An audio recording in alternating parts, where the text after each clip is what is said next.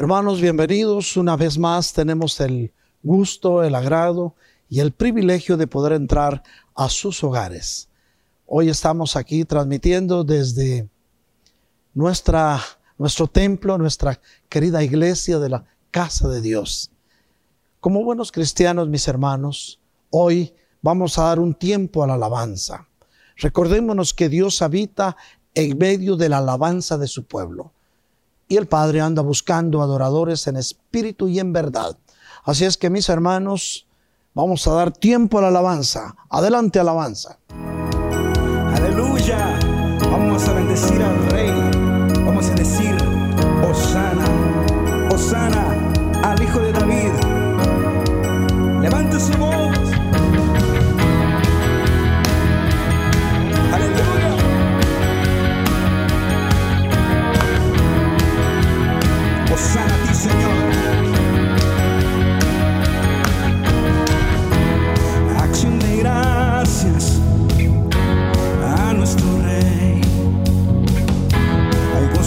gozo en su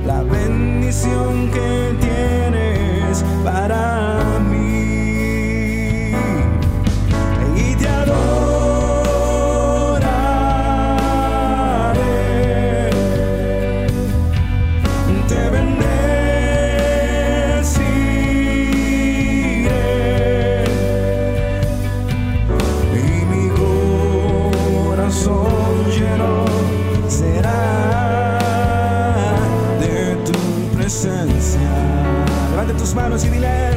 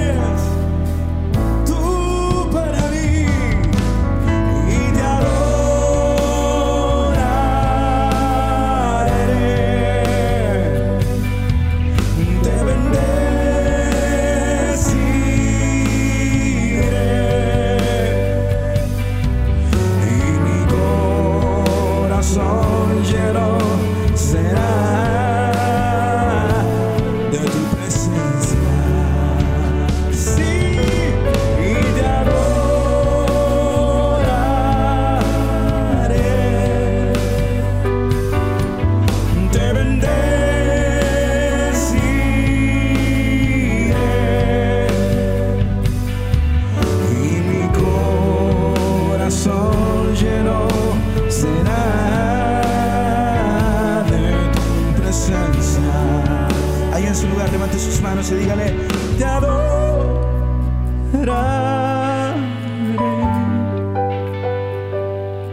Yo te bendeciré.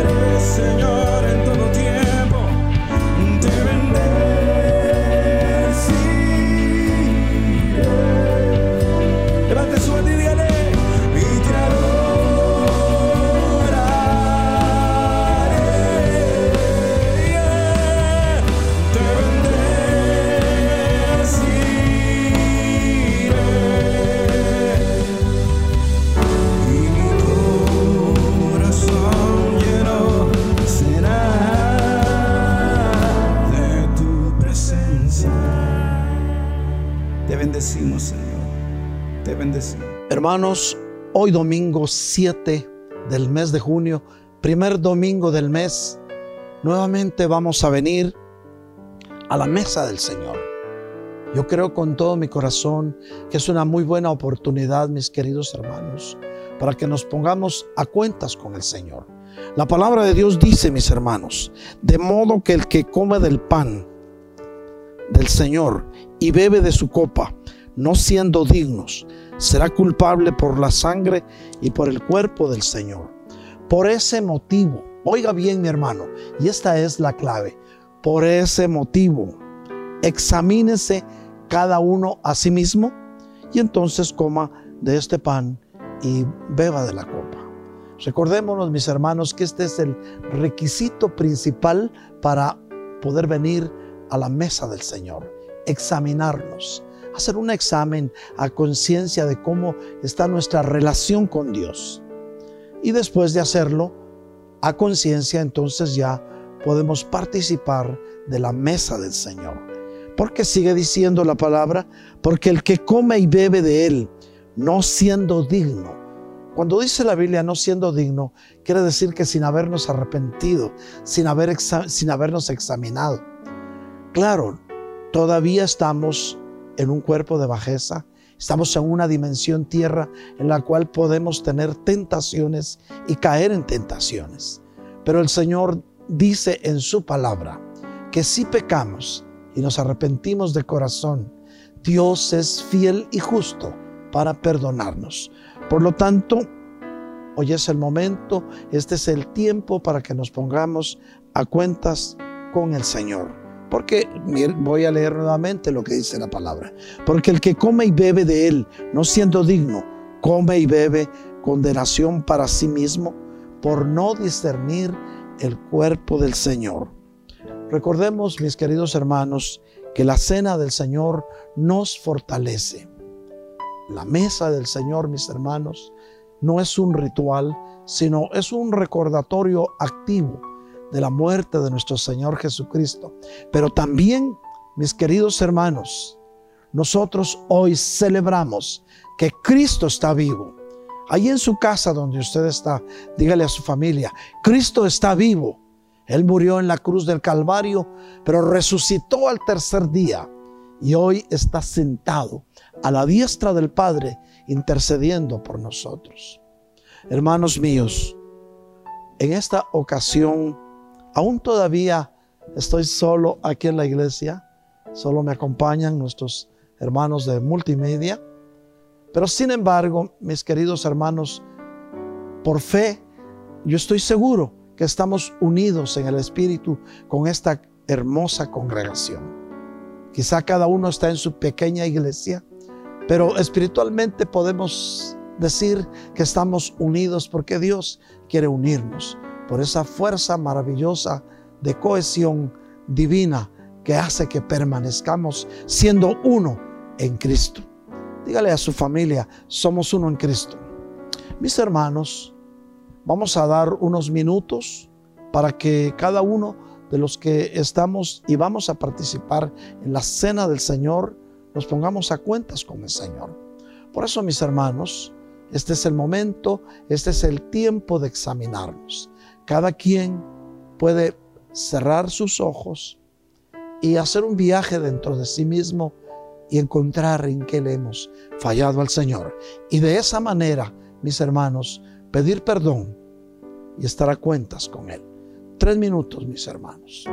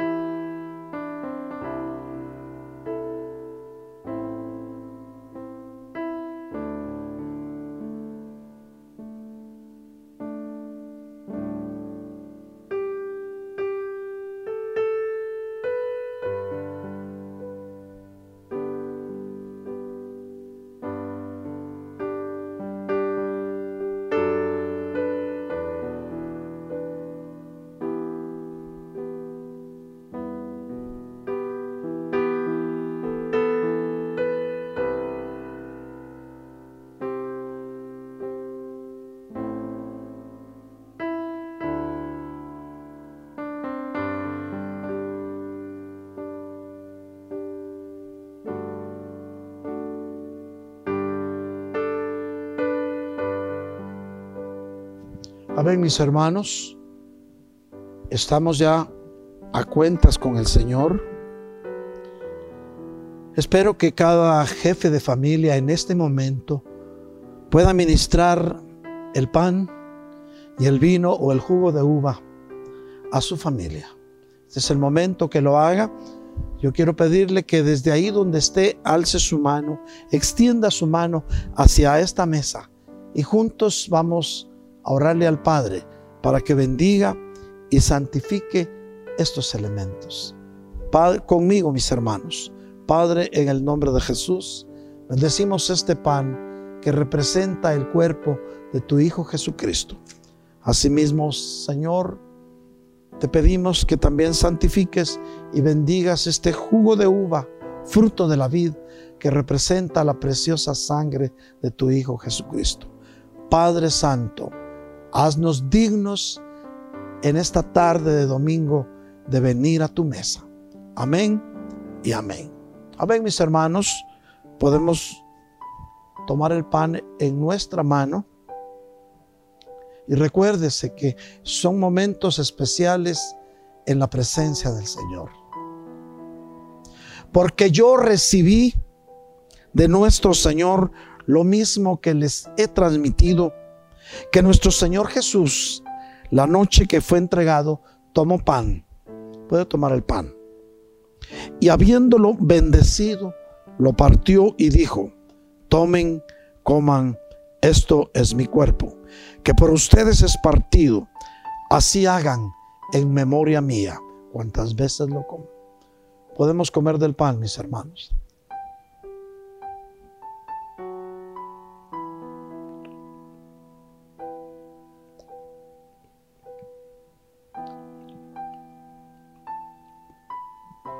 Asimismo, puede alzar su copa Asimismo les dio también la copa, después de que cenaron, y dijo, esta copa es el nuevo pacto mediante mi sangre. Así hagan todas las veces que la beban en memoria mía. Porque todas las veces que coman este pan y beban esta copa, la muerte de nuestro Señor Jesucristo conmemorarán hasta que Él venga. Podemos tomar de la copa, mis hermanos.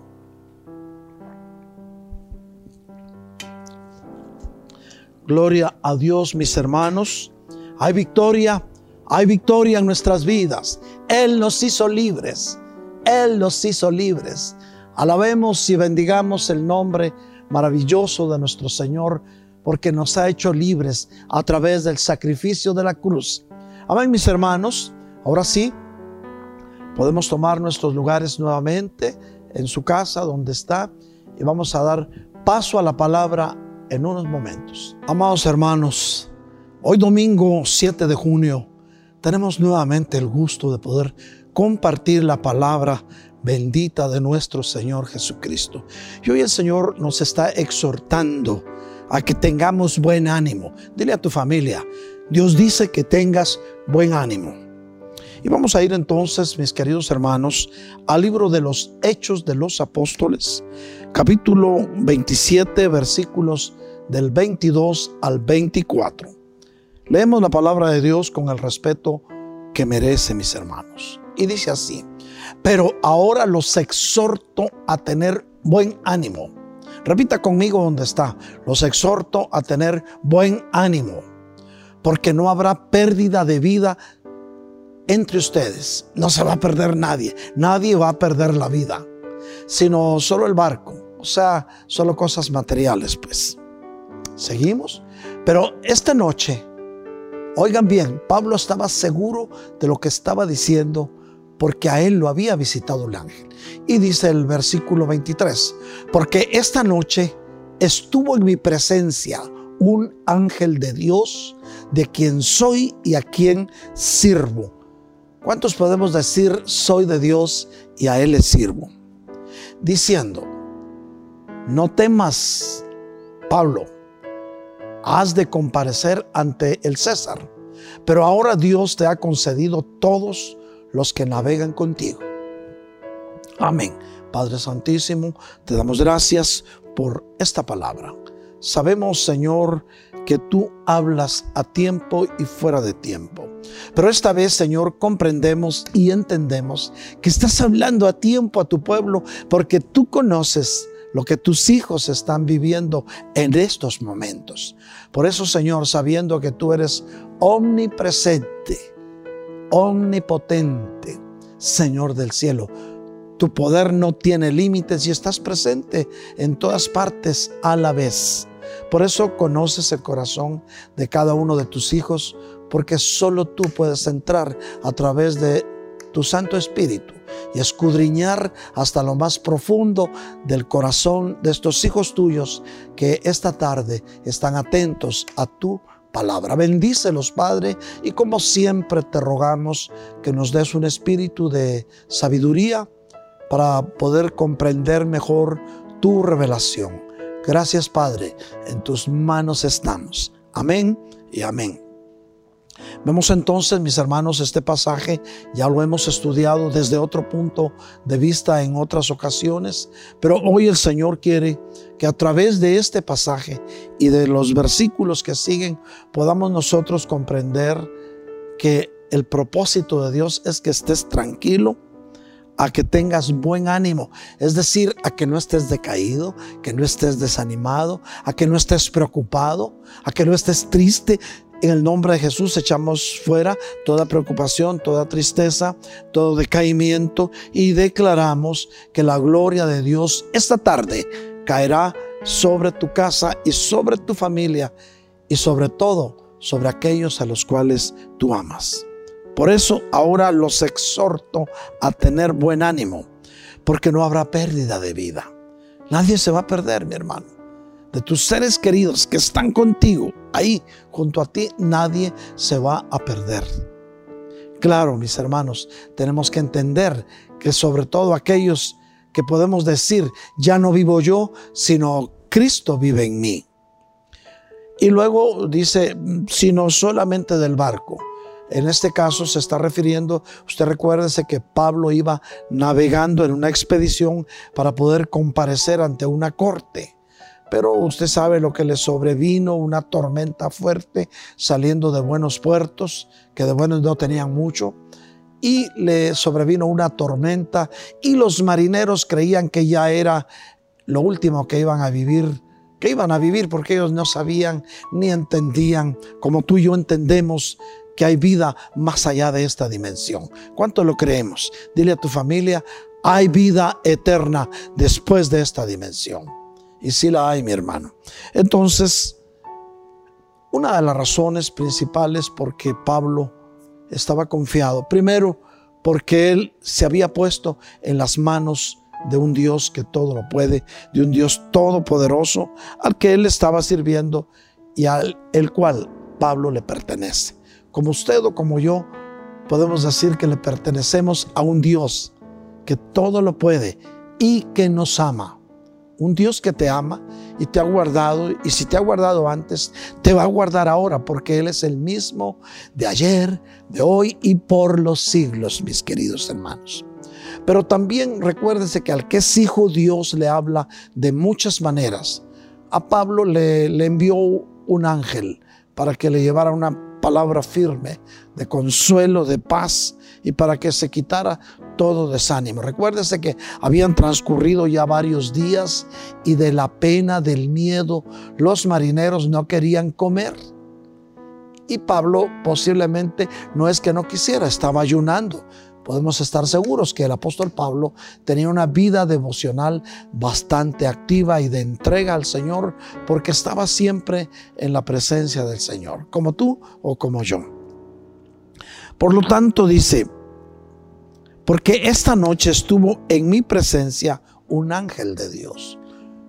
Cuando nuestras preocupaciones se vuelven fuertes, cuando todo está al rojo vivo, Dios envía ángeles para consolarte. ¿No te has dado cuenta que a veces estás muy preocupado, a veces das vueltas y no sabes qué rumbo tomar y de repente te calmas? Como que una dosis de paz te fuera inyectada.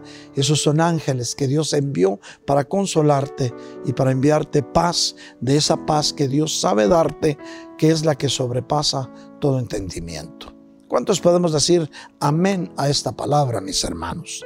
Y entonces ya un ángel había venido y le había dado las buenas nuevas. Le había dicho que tuviera ánimo a Pablo. Y entonces el ángel le dijo esto. No temas, Pablo, has de comparecer ante el César, o sea, ante el tribunal del César, Pablo iba a comparecer, él, él iba como prisionero en aquel barco. Pero ahora Dios te ha concedido todos los que navegan contigo. Fíjese bien, mi hermano, que era un mensaje de paz, que un ángel le trajo. Siempre cuando te sientas muy preocupado, si estás al extremo, Dios va a enviar ángeles a consolarte. Le mandó a Elías cuando estaba en la cueva. Le mandó un ángel que lo consoló, que le llevó pan del cielo, llevó agua del cielo y le dijo, come y bebe, porque el largo camino te espera.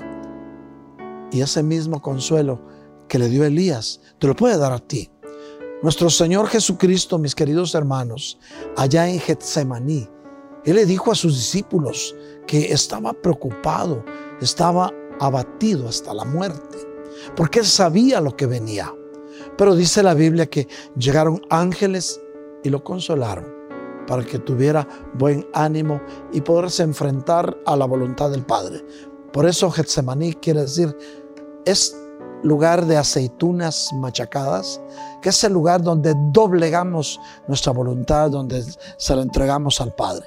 Mi Señor Jesús ahí le dijo, Padre mío, si es posible que pase de mí esta copa, mas no se haga mi voluntad, sino la tuya, porque él sabía la misión que a la cual él había venido a esta tierra. Y tú la sabes también, que era pagar el precio de tu paz, de tu sanidad y de tu salvación. Ahora el Señor te dice, no temas, porque yo estoy contigo. Recibe esta palabra, porque Él está contigo. Confía y sigue haciendo lo de siempre. Vamos a ir entonces, mis queridos hermanos, también al libro de los Hechos, capítulo 27, versículos 33 al 35. Lo puedes ver en tu pantalla. Y dice así, cuando estaba a punto de amanecer, Pablo exhortaba a todos los que tomaran aliento diciendo, Oye bien, estaba ahí la tripulación, todos los del barco, ya habían tirado muchas cosas y sentían que el barco no se podía sostener.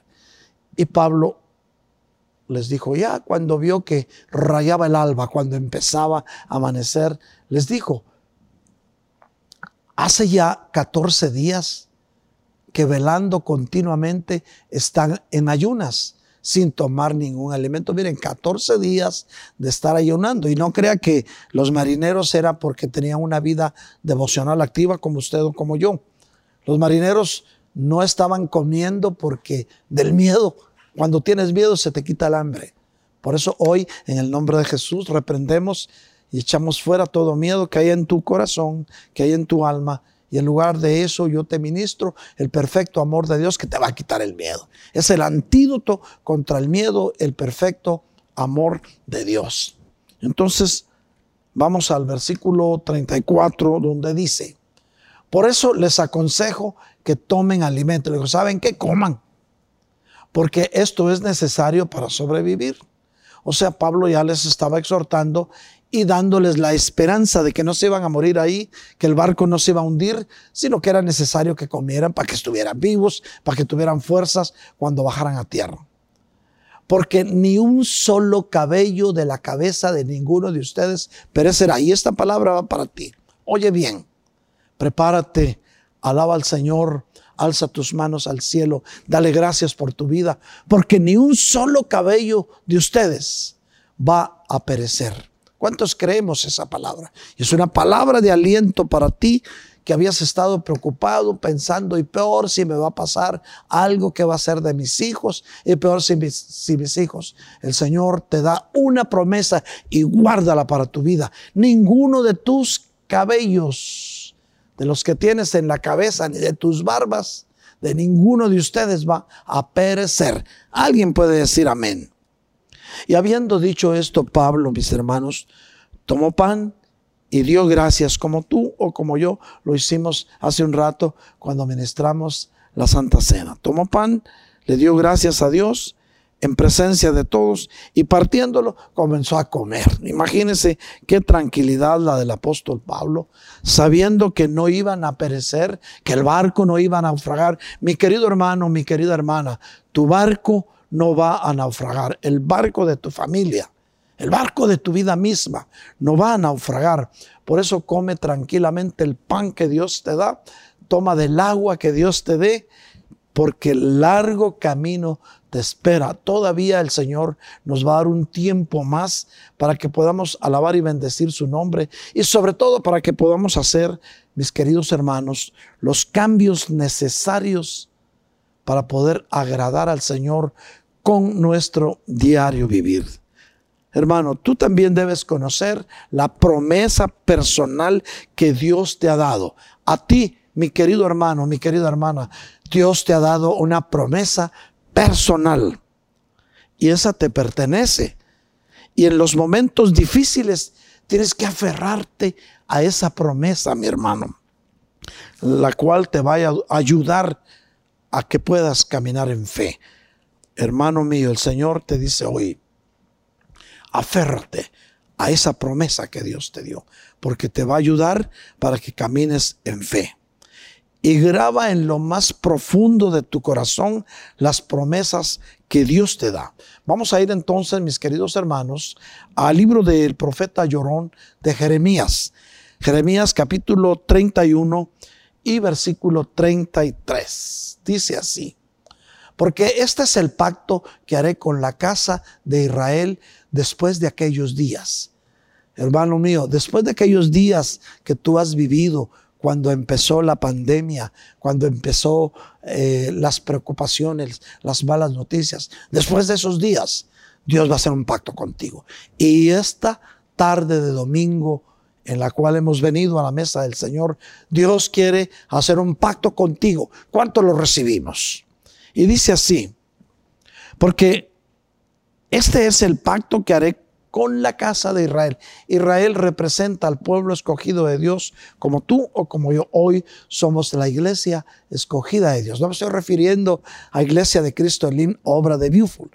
Me estoy refiriendo al conjunto de hombres y mujeres que hemos recibido a Cristo en nuestro corazón y que somos parte de la iglesia militante del final de los tiempos. y dice, pondré mi ley dentro de ellos. Dios va a poner su ley dentro de ti. Y sobre sus corazones la escribiré. Mira qué hermoso que un Dios todopoderoso, un Dios que te ama, va a escribir sus santas leyes en tu corazón. ¿Y sabes por qué? Porque dice que cuando Él las haya escrito, y de hecho ya las escribió en tu corazón, dice, entonces yo seré su Dios. ¿Cuántos sabemos que es nuestro Dios? Y dile, Señor, tú eres mi Dios, mi único Dios. Díselo con todo tu corazón. Señor, tú eres mi Dios, mi único Dios. Y Él dice, yo seré su Dios y ellos serán mi pueblo. Quiero darte la buena noticia que tú eres pueblo escogido de Dios, al cual Dios te ha prometido, mi hermano, un real sacerdocio de una nación santa. Recíbelo en el nombre de Jesús. Por eso, mis queridos hermanos, la palabra de Dios debe, oye bien, la palabra de Dios debe estar profundamente metida en tu mente y en tu corazón, en tu mente y en tu corazón. Perdón. Esto, mis hermanos, no es una suposición, es una certeza de que lo que hemos leído en la escritura, memorízalo.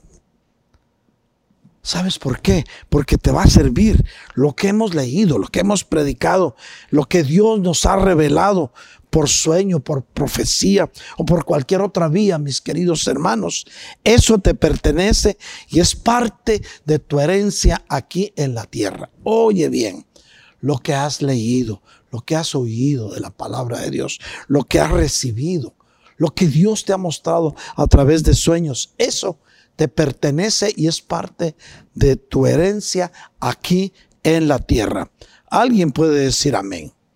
Pero mis queridos hermanos, necesitamos tener fe en el cumplimiento de las promesas. Nuevamente vamos a ir, mis queridos hermanos, al profeta Jeremías capítulo 17, versículos del 7 al 8. Jeremías 17 del 7 al 8 y dice así, bendito es el nombre, bendito es el hombre que confía en el Señor. Aquí se refiere al decir hombre, hombre y mujer. Bendito es el hombre que confía en el Señor, cuya confianza es el Señor. Confías en el Señor, tu confianza, confianza está en Él, eres bendito. Yo te bendigo en el nombre de Jesús. Recibe esta bendición esta tarde de domingo. Pero mira lo que sigue. Será como árbol plantado junto, junto al agua. Este versículo es paralelo al Salmo número uno. Es decir, y lo hemos explicado ya muchas veces, que aquel hombre que confía en el Señor va a ser como un árbol plantado junto a los arroyos, junto al agua. Por eso ese árbol extiende sus raíces junto a la corriente de agua para tomar del agua que da vida. Y oye bien, este hombre, como tú o como yo, que está junto a corrientes de agua viva, que representa la bendita palabra de Dios, extiende tus raíces hacia esa agua y no vas a temer, dice la palabra, no temerá cuando venga el calor. Cuando habla la Biblia de calor, en algunos casos se está refiriendo al tiempo de pruebas que pueden sobrevenir en tu vida diaria. Pero si estás junto a corrientes de agua viva, junto a donde hay palabra de Dios, hermano, no vas a tener miedo cuando llegue el momento de la prueba. Y sus hojas serán verdes. Las hojas dependen de las ramas, la rama del tronco. En este caso, el tronco principal es Cristo porque en Él está nuestro soporte, está tu soporte, tu auxilio, tu socorro. Tú eres la rama y las hojas son tus hijos. Siempre estarán verdes, es decir, estarán llenos de vida, pues. Y en año de sequía no se angustiará ni cesará de dar frutos. Recuérdate que el año de sequía puede representar los desiertos de la vida que tú puedes estar viviendo o que pudiste haber vivido, cuando te hacían falta muchas cosas, cuando creías que nadie te podía ayudar, cuando tenías más temor que ahora, porque ahora el Señor está contigo y Él te dice que eres bendito si confías en Él. Y entonces tus hijos van a estar contentos, no se van a, no se van a preocupar ni a estar tristes, ni mucho menos sus hojas se van a secar, porque Dios está contigo. No va a haber angustia y siempre vas a estar dando fruto. Pero mis queridos hermanos, te voy a dar un tip, un secreto. Necesitas confesar las promesas de Dios. No solo es así, ah, hay promesas en la Biblia, claro, todos sabemos que en la Biblia hay promesas, pero necesitamos confesarla con nuestra boca. Hay poder en lo que confiesas con tu boca. Por eso ten cuidado qué dices. Ten cuidado con lo que le dices a tu familia, con lo que le dices a tus hijos, porque lo que tú les dices a ellos puede quedar grabado en su corazón y cuando grandes les va a afectar. Nunca les digas tú no sirves para nada, eres inútil, eres tonto. No, saca de tu vocabulario esas palabras. Al contrario, dile, tú eres inteligente, tú sí puedes, tú vas a ser campeón. Porque eso es lo que Dios quiere, que tú le ministres a tu descendencia. Pero necesitamos confesar las promesas de Dios. Y para esto vamos a ir a Deuteronomio a uno de los libros del Pentateuco. Deuteronomio quiere decir la ley por segunda vez. Deuteronomio capítulo 6, mis queridos hermanos, versículos del 6 al 9. Deuteronomio 6, versículos del 6 al 9 dice, estas palabras que yo te mando hoy estarán en tu corazón. ¿Qué palabra te ha mandado el Señor hoy? ¿Eh? Recuerda lo que hemos dicho, lo que hemos leído. El Señor te exhorta a que tengas buen ánimo. Guárdala en tu corazón. Estas palabras que yo te mando hoy estarán en tu corazón. Y oye bien esto, las enseñarás diligentemente a tus hijos. ¿Sabes qué quiere decir diligentemente? Con ahínco, con, con buena voluntad, se la vas a enseñar a tus hijos. Y hablarás de ellas cuando te sientes en tu casa y cuando andes por el camino. La palabra que Dios te da hoy, que tengas buen ánimo, que no te preocupes porque Dios está contigo. Transmítela a sus hijos cuando te sientas a la mesa con ellos, cuando sales, cuando lo llevas a jugar al parque. Transmítele las buenas nuevas del Señor. Diles que Dios está con ellos, que Dios los va a guardar. Como yo hoy te digo a ti, padre de familia, madre de familia, Dios está contigo y te va a guardar. Guarda esta palabra en tu corazón y cuando te acuestes y cuando te levantes, que esta palabra esté contigo. Y las vas a, a, escribir, mi querido hermano, como una señal de tu mano y serán como insignias entre tus ojos. Óyelo bien, las vas a escribir en las puertas de tu casa y esto van a ser señales ante tus ojos. Las vas a escribir en los postes de tu casa y en las puertas. Hermano, me ha dado mucho gusto. Hemos tenido oportunidad hace un tiempo de visitar a hermanos. Hemos estado en casas de hermanos y he podido ver cómo hasta en los lugares más escondidos hay palabra escrita. Hay una familia, mis hermanos, que en su baño tiene palabra de Dios escrita para que todo aquel que vaya y entre ese baño, recuerde que hay palabras de esperanza. Por eso dice la Biblia, las escribirás en los postes de tu casa y en tus puertas. Que no te avergüence que hay palabra de Dios en tu casa, porque la palabra de Dios es la que nos limpia, la que nos levanta, la que nos hace aceptos delante del Señor, claro, si la ponemos por obra. Mi querido hermano, mi querida hermana, cuando confiesas la palabra, demuestras tu confianza en Dios. Vamos a ir al Nuevo Testamento, mis queridos hermanos, a Segunda de Corintios, capítulo 4 y versículo 13. Dice, pero teniendo el mismo espíritu de fe, según lo que está escrito. Fíjate bien, teniendo el mismo espíritu de fe, según lo que está escrito. Creí, por tanto hablé. ¿Has creído, mi hermano? Si creíste, habla. Nosotros también creemos, por lo cual también hablamos. Si creíste la palabra, háblala, confiésala, confiésala, porque está en tu corazón. ¿Cuánto le creemos al, al, Señor? Confiesa la palabra, confiesa las promesas de Dios, porque sabes que provienen de Dios. Cuando te digo confiesa la palabra, te estoy diciendo que hables palabra, pues. El Señor ha dicho que no me sobrevendrá mal alguno. Es palabra de Dios. Y si la confiesas, no te va a sobrevenir ningún mal. Tu confianza en ti mismo es tan frágil como un cristal, mi hermano. Mira un cristal que hermoso se ve, pero solo suéltalo en un piso de cemento o de tile y pues se va a quebrar. Así es la confianza en ti mismo. No confíes en ti mismo, mi querido hermano. Confía solamente en el Señor. Él es el único que te levantará si te llegas a caer.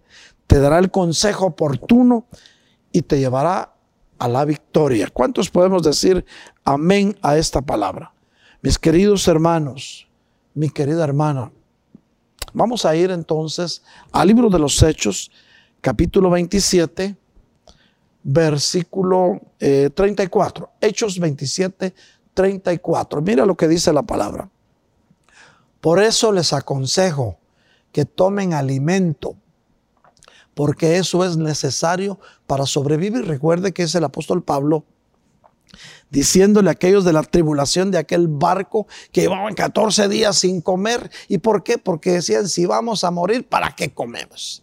Eso al contrario de otros Recuérdese que hay gente sin Dios y sin esperanza y dicen, y si mañana moriremos, comamos y bebamos. Pero tú, mi hermano, no eres de los que dice así porque sabes en quién está tu confianza.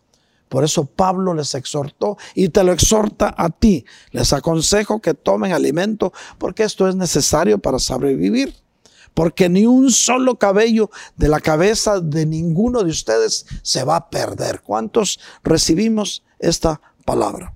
Y oiga bien, el apóstol Pablo no se quedó solo con la promesa, en la confianza que había puesto en Dios, sino la puso en práctica al anunciar a todos los marineros y algunos otros presidiarios que iban con él les anunció que no se van a morir. Mira qué mejor noticia te pueden dar que no te vas a morir. Y la palabra de Dios dice, si alguno está en Cristo, aunque esté muerto, vivirá. Claro, mis, queridos hermanos, nosotros sabemos que en Cristo siempre hay una esperanza. Dile a tu familia, en Cristo siempre hay una esperanza. Y en este primer domingo del mes de junio yo hoy te recuerdo que en el Dios eterno, el Todopoderoso, el cual es tu Dios, es mi Dios, nuestro Dios en el que confiamos y al que le servimos, siempre habrá una esperanza. Reconoce a Dios en todas las áreas de tu vida, mi querido hermano, y Él te bendecirá. Mira lo que dice la Biblia en el libro de sabiduría, o sea, Proverbios capítulo 3, versículos del 5 al 7. Dice, confía en el Señor con todo tu corazón. No te lo digo yo, mi hermano, te lo dice la palabra de Dios, te lo dice la Biblia, pues, no te alegras. Confía en el Señor con todo tu corazón y no te apoyes en tu propio entendimiento. No digas, ah, es que yo puedo, yo pues, puedo decir todo lo puedo en Cristo que me fortalece, pero no en tu propio entendimiento. Vamos a ir al versículo 6. Dice, el 6 dice, reconócelo en todos tus caminos y enderezarás tus sendas. Cuando tú reconoces al Señor en todo lo que haces, si habían sendas que estaban torcidas, se van a enderezar y se van a alinear a la voluntad perfecta del Dios que te ama, del Dios que te ha guardado, del Dios que levanta tu cabeza. Y vamos a ir al versículo 7. No seas sabio en tus propios a tus propios ojos. Eso quiere decir que no te creas mucho, pues teme. O sea, ese temor es reverencia al Señor y apártate del mal. Mira qué buen consejo. A cualquier lugar, mi querido hermano, donde te encuentres, en cualquier camino, Él te puede ayudar.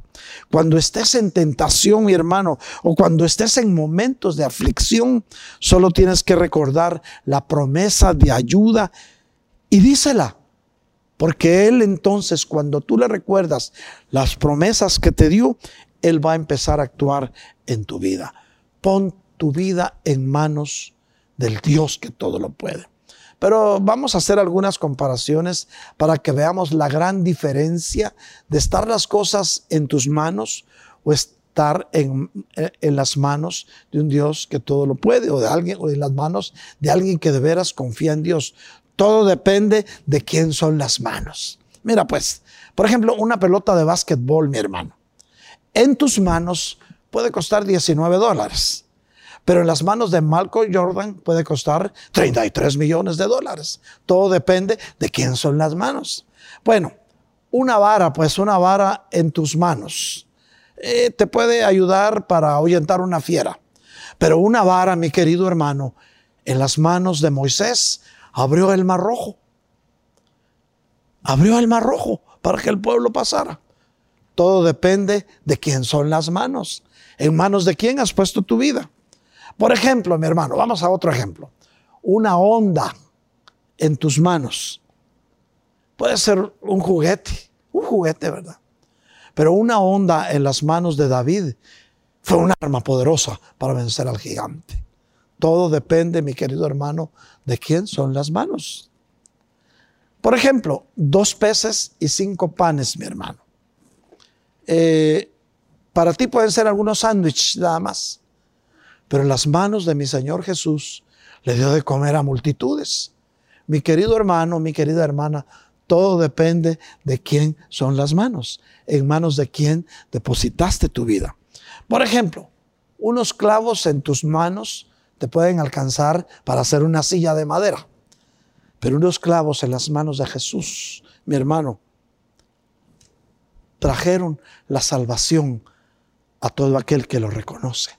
Todo depende de quién son las manos.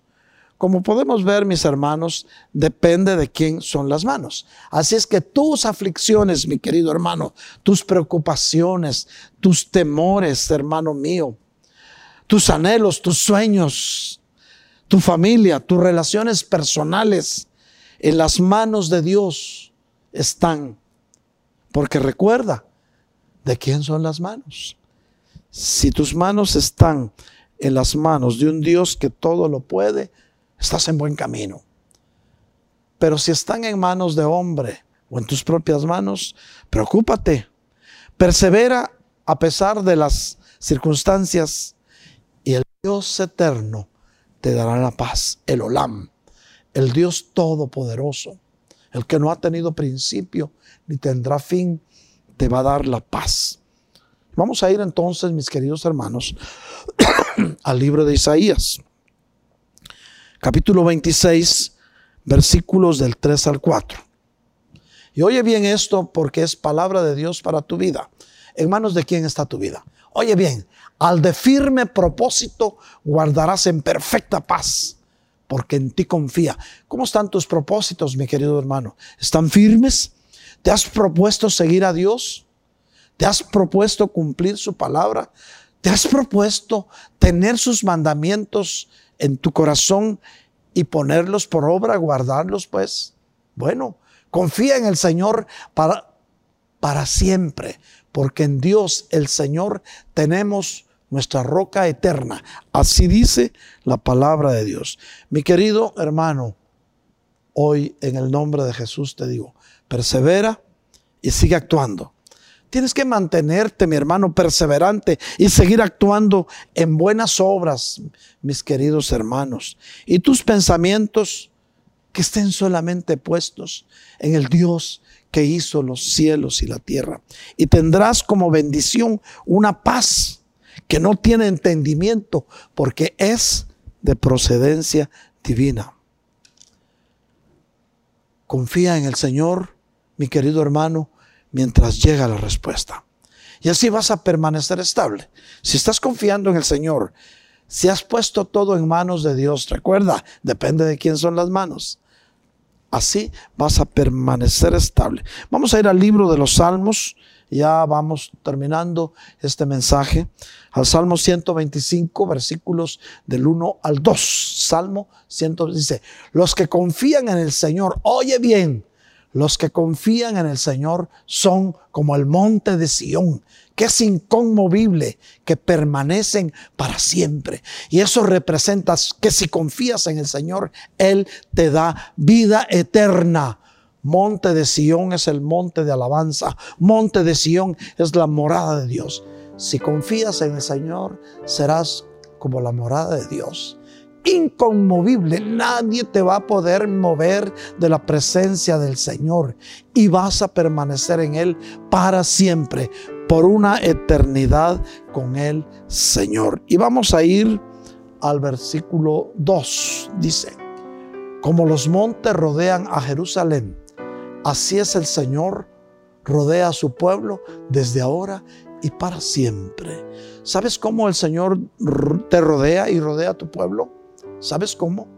Dice la Biblia que su ángel acampa, rodea alrededor de los que le temen y los guarda.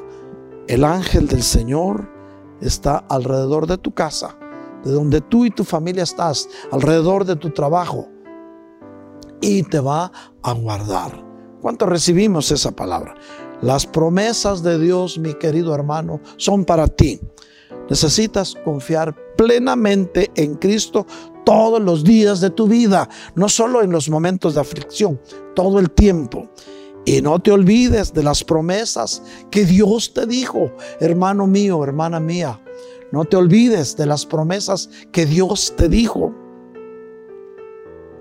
Empieza a confesarlas, empieza a creerlas.